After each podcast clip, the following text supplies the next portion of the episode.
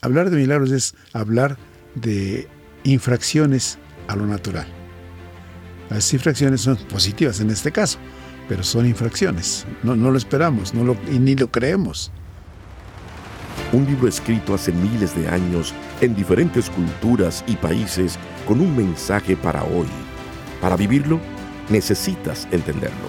Explora la Biblia, la primera Biblia de estudio en audio que te ayudará a profundizar más en la palabra de Dios. Expertos biblistas explican los aspectos históricos y culturales que facilitan la comprensión del texto. Explora la Biblia. La muerte de Juan el Bautista marca el final de una etapa en la historia del pueblo de Dios. En este episodio de Explora la Biblia, analizaremos el capítulo 14 de Mateo. Hola, ¿qué tal? Te saluda Loida Ortiz y junto al doctor Alfredo Tepox, experto en traducción bíblica, conversaremos sobre este interesante capítulo. En este episodio aprenderás sobre la muerte de Juan como el final de una etapa en la historia del pueblo de Dios, el inicio de la formación del pueblo de Dios, la Iglesia, los milagros representados en tres grandes acontecimientos, y Jesús como un ser extraordinario. Acompáñanos y explora la Biblia.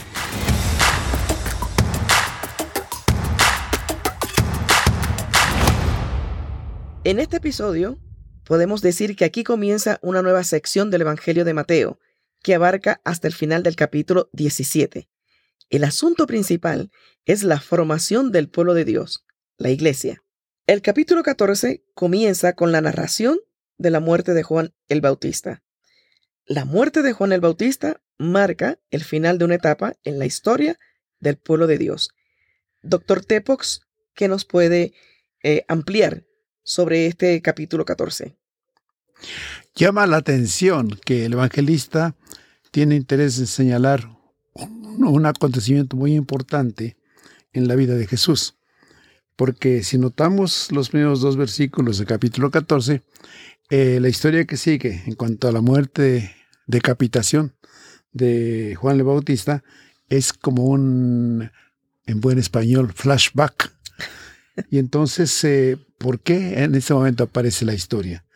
Como sabemos, eh, hay una fiesta, eh, baila la hija del amante de, puede ser amante de Herodes, Herodías, y la víctima de toda esa trama es una jovencita que pide la cabeza de Juan el Bautista a instancias de, su madre. Entonces, el, señalar cómo hay autores intelectuales de un crimen como hay intereses particulares y hay gente que es manejada como títere literalmente. Entonces creo que el eh, evangelista busca señalar esto, que todos los acontecimientos aquí ocurren no por eh, intenciones particulares, sino por, sí, intenciones particulares, pero de terceros que afectan a los demás. Entonces, eh, para mí es interesante la petición de la niña, que no hubiera pedido ella eso. Ella complació a Herodes bailando. Herodes se encanta. Entonces las promesas que hacemos también a veces son tan descabelladas, por espontáneas, por no meditadas, que entonces creo que el evangelista señala esto. ¿Puede haber sido otra la historia? No lo sabremos jamás. Pero lo cierto es que, como bien se señala, Aquí hay un antes y un después. Escuchemos entonces el texto bíblico del capítulo 14 del Evangelio según San Mateo. Evangelio de Mateo, capítulo 14. Muerte de Juan el Bautista. Por esos días Herodes el tetrarca se enteró de la fama de Jesús y le dijo a sus criados este es Juan el Bautista que ha resucitado de los muertos, por eso operan en él estos poderes. Y es que Herodes había aprehendido a Juan y lo había encadenado y metido en la cárcel, lo había hecho por causa de Herodías, la mujer de Felipe su hermano, pues Juan le decía, no te es lícito tenerla. Herodes quería matarlo, pero tenía miedo porque la gente veía a Juan como un profeta. En el cumpleaños de Herodes, la hija de Herodías danzó delante de todos y tanto agradó esto a Herodes que bajo juramento prometió darle todo lo que ella le pidiera. Ella, instigada por su madre, le dijo, Entrégame aquí en un plato la cabeza de Juan el Bautista. Esto entristeció mucho al rey, pero a causa del juramento y de los que estaban con él a la mesa, mandó que se le concediera su deseo y ordenó decapitar a Juan en la cárcel. Llevaron entonces la cabeza de Juan en un plato y se la dieron a la muchacha, y ella se la entregó a su madre. Más tarde los discípulos de Juan fueron y tomaron el cuerpo, lo enterraron y fueron a darle las noticias a Jesús. Alimentación de los cinco mil. Cuando Jesús se enteró, se fue de allí en una barca a un lugar apartado. Cuando la gente lo supo, lo siguió a pie desde las ciudades.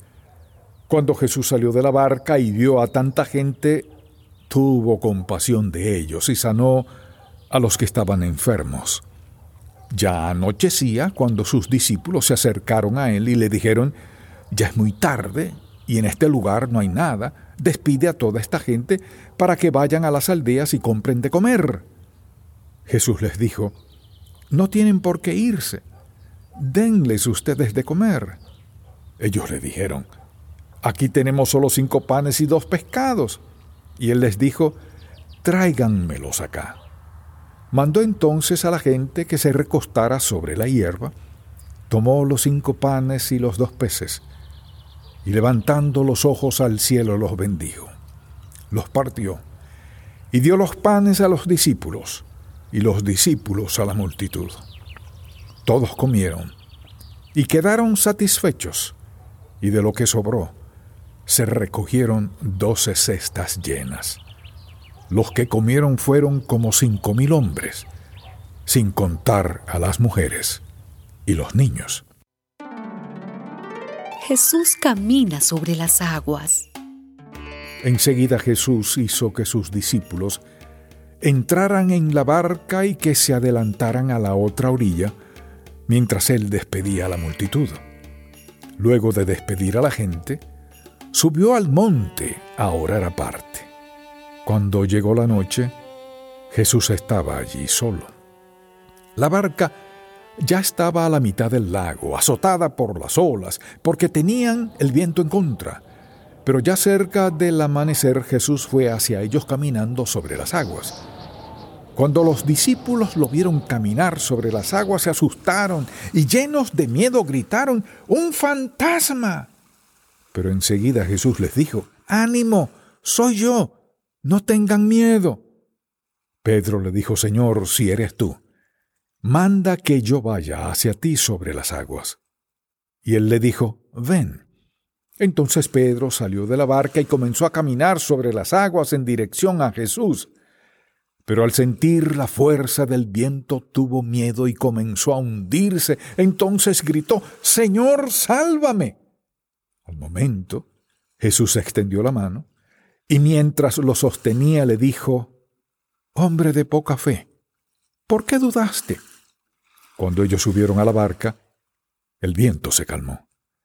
Entonces los que estaban en la barca se acercaron y lo adoraron diciendo, Verdaderamente tú eres hijo de Dios. Jesús sana a los enfermos en Genezaret Terminada la travesía, fueron a la tierra de Genezaret. Y cuando la gente de aquel lugar los reconoció, lo hizo saber por toda aquella tierra. Entonces le llevaron todos los enfermos y le rogaban que los dejara tocar al menos el borde de su manto. Y todos los que lo tocaban quedaban sanos. ¿Qué podemos resumir de este capítulo 14 que acabamos de escuchar? Destacan por lo menos tres cosas importantes. Eh, la alimentación de los cinco mil, el hecho de que Jesús camina sobre las aguas y que sana a los enfermos de Genezaret. Ya entrando en el ministerio mismo de Jesús, Una cosa importante que destaca el evangelista es su poder de hacer milagros. Entonces, lo que sale de lo ordinario para Mateo es importante. ¿Cómo ocurren los milagros? ¿Cómo explicarlos? ¿Cómo entenderlos? Ese es un problema que tenemos todo el tiempo, porque no hay una razón lógica que para romper las leyes de la naturaleza y caminar sobre el agua. Por eso es un milagro. Es un milagro. De hecho, hablar de milagros es hablar de infracciones a lo natural. Las infracciones son positivas en este caso, pero son infracciones. No, lo esperamos no lo, y ni lo creemos. Pero aquí el evangelista lo consigna justamente para señalar que este Jesús de Nazaret, este carpintero de Nazaret, no es un simple carpintero, no es un hombre común y corriente. No, es un hombre extraordinario. Entonces, de esa manera podemos entender cómo él puede alimentar con cinco panes y dos peces o al revés. ¿Cómo puede alimentar con esos tan pocos elementos, poco alimento, a cinco mil personas? ¿Cómo puede él romper la la naturaleza y caminar sobre las aguas? Y lo que señala el evangelista en este caso es, si uno confía en Jesús, puede caminar sobre el agua y hacer otras cosas más. Entonces, no solamente Jesús quien puede hacerlo, lo podemos si confiamos en Él. Y luego la curación de los enfermos en Genezaret. Todo este aspecto de realizar milagros hacen de Jesús un hombre diferente.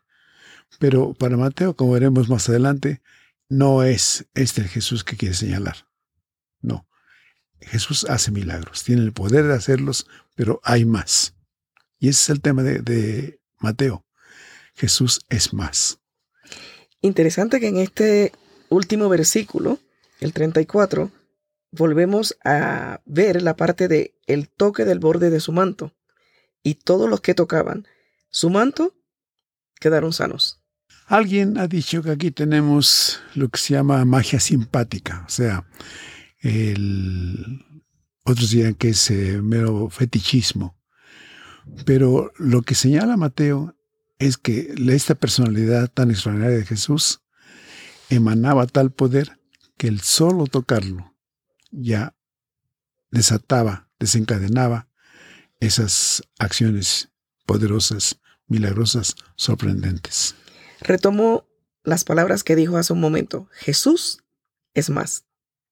Y con esto concluimos este episodio, invitándoles a que nos escuchen en el siguiente, porque hay más hay más. Y recuerde, puede buscar más notas en La Reina Valera Contemporánea, edición de estudio.